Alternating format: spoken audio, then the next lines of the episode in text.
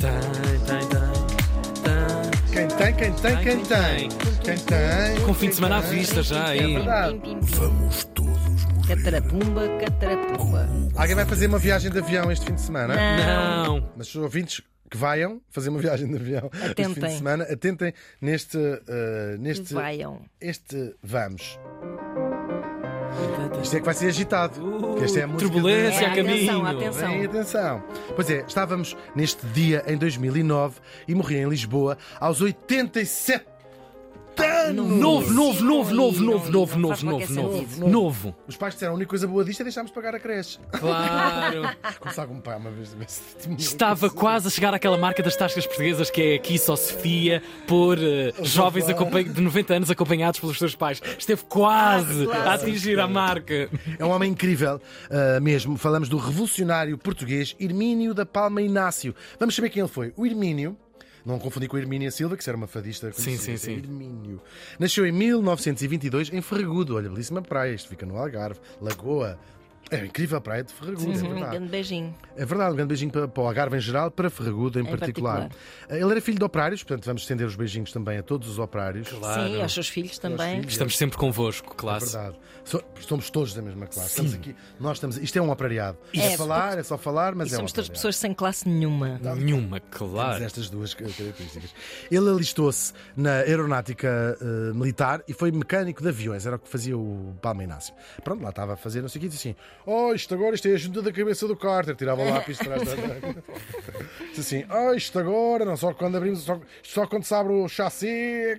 Já viram este calendário que eu tenho aqui? Sim, por acaso nada disso, ele era um tipo bem incrível. Ainda vai tirar também o brevet de piloto comercial e logo nos anos 40, estamos no Estado Novo. é é? Rato. Ele vai conhecendo outros famosos militares ele não era militar, mas vai conhecer militares opostos à ditadura, não é? Uhum. Que vão dizer assim, não sei o quê, não sei o quê. E ele vai participando aqui e ali. Ele era um homem mesmo muito destemido, em sabotagens a aviões, que era para lixar o, o Estado, que eram aviões militares, não era uhum. que caíssem. Mas é que não sei, não, não, não ou seja, o piloto assim.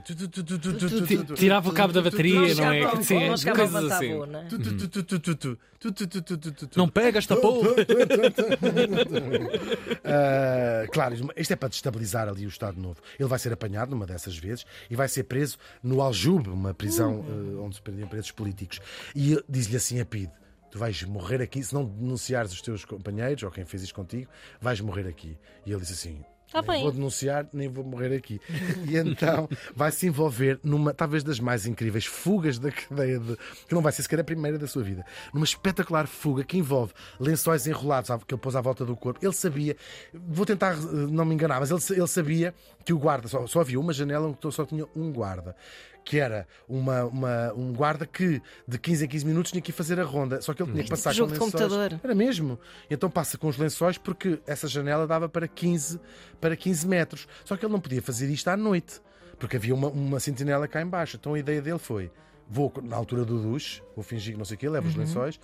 Ah, apanho quando não está cá a sentinela de baixo, são 15 metros, tem que descer com lençóis, cai cá em baixo, apanha de surpresa a sentinela, dá-lhe dois socos e sai para a rua num dia onde estava muita agitação na rua. Portanto, a bem. polícia não podia ir atrás dele a disparar, queria matar os civis, não é? E portanto lá desaparece no meio da multidão. Uau. O Palma Inácio, nunca mais ninguém. Que coragem. É incrível. Ele consegue fugir para Marrocos, uma rota de fuga muito comum nos- de, de- de quem conseguia fugir. De- de- da PID para Marrocos e daí vai para a América e de lá para o Brasil.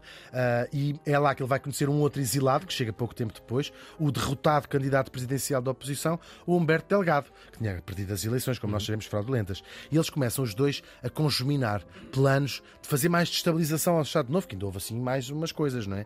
Até que chegamos ao ano de 1961. 1961 não foi um ano nada fácil para o Salazar nem para o Estado Novo. Podemos dizer que é o anos horribilis do, do, do, Salazar. Teve bastantes dores de cabeça. Logo a abrir o ano, em janeiro, um grupo de militares, encabeçado pelo capitão Henrique Galvão, consegue raptar ou assaltar o paquete de Santa Maria. Já nos ouvimos falar deste o assalto ao Santa Maria. Era um paquete português que estava a ir das Caraíbas para Miami, fazia uma viagem, aquilo cheio de americanos, era só americanos lá dentro. Os gajos tomam aquilo. ah, Portanto, muito público, não é? Aquele cheio de americanos. E, e- e, claro, o- o, a ideia era pegar no barco e fazer um golpe de, um golpe de Estado em, em, em, Lisboa. O regime tentou abafar o caso, mas era impossível, foi notícia no mundo inteiro. O Henrique Galvão acabou por se render e vai se exilar lá no Brasil, só que o dano na imagem da ditadura já estava feito, não é? É o primeiro grande machadada de 61. Depois, em fevereiro, há um massacre de colonos portugueses no norte de Angola e Salazar declara guerra aos movimentos independentistas. Portanto, começa neste ano também a guerra, a chamada Guerra Colonial, que depois em Angola, que se vai estender também à Guiné e a Moçambique. Depois, em abril de 61, há uma nova tentativa de golpe de Estado. O general Botelho Muniz, ah, a ideia era mandar o Salazar, demitir o Salazar, não era tratá-lo mal.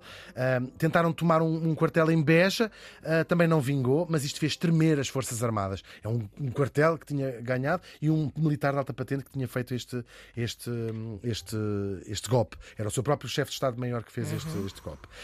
Ministro da Defesa, até na altura, ele, sim. Portanto, por aparência, o regime a começar a borbulhar começar internamente. a- Gravíssimo, Claro, tudo por todos claro. os lados. Depois, em dezembro, a União Indiana invade e na- an- anexa Goa, uh, pôs fim a mais de 450 anos de presença portuguesa. O Salazar estava para onde é que eu meio de virar.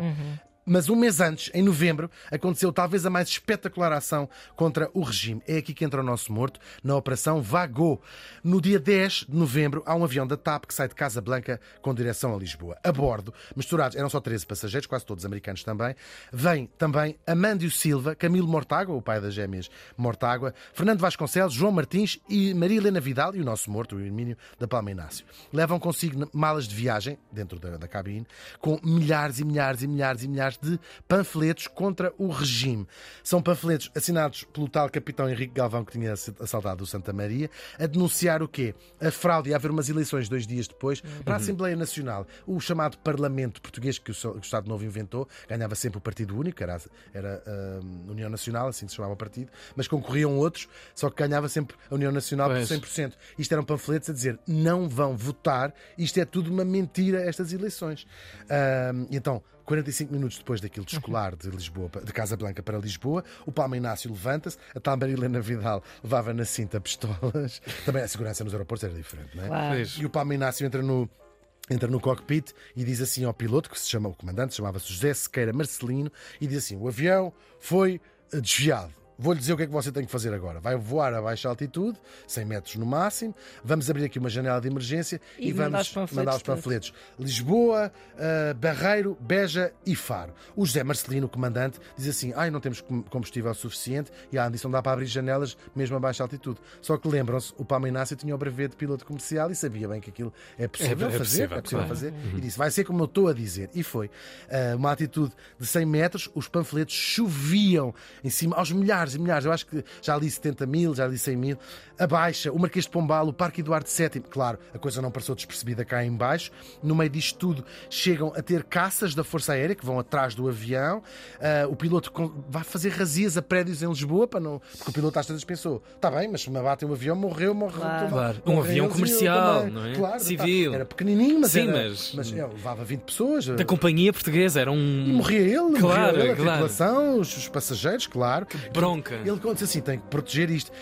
Chegam a Faro, está um barco de guerra com canhões apontados para cima e ele consegue, o tal Marcelino, não é o comandante, faz assim umas Fintar. razias, Ah, fintar aquilo caramba. tudo Isto é de filme. fintar aquilo tudo e consegue aterrar em Tanger.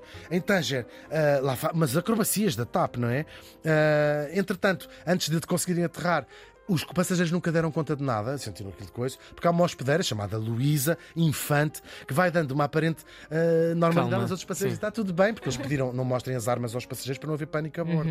E então o que é que ela fez? Ia servindo mais whisky. Mais vinho. Querem mais vinho? Tenho aqui mais Ah, vinho. Todos bêbados, porque já não davam conta se o avião estava a andar ao contrário. Sim. estava. Muito incrível.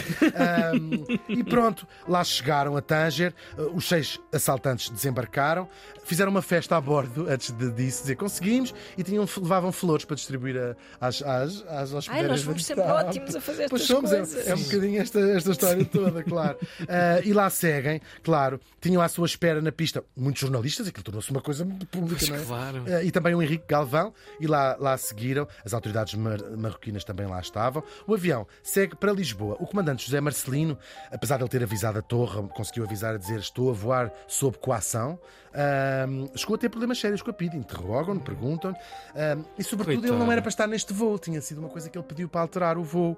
E então a Pete Ah, assim, desconfiados. Porquê é que você pediu para alterar? E ele não consegue dizer e pensa, vou ser apanhado, então ele contou a verdade. Ele era um piloto da TAP, ele não, não morreu já há uns anos. Namorava todas, era, por acaso era um homem assim com muito boa figura, e ser piloto devia ser uma, uma- ele era dos Claro, primeiros um da TAP, é dos pilotos fundadores da TAP. Então, ele namorava as meninas todas da etapa, as escolheiras todas, aquilo, era muito conhecido, sabia daquilo.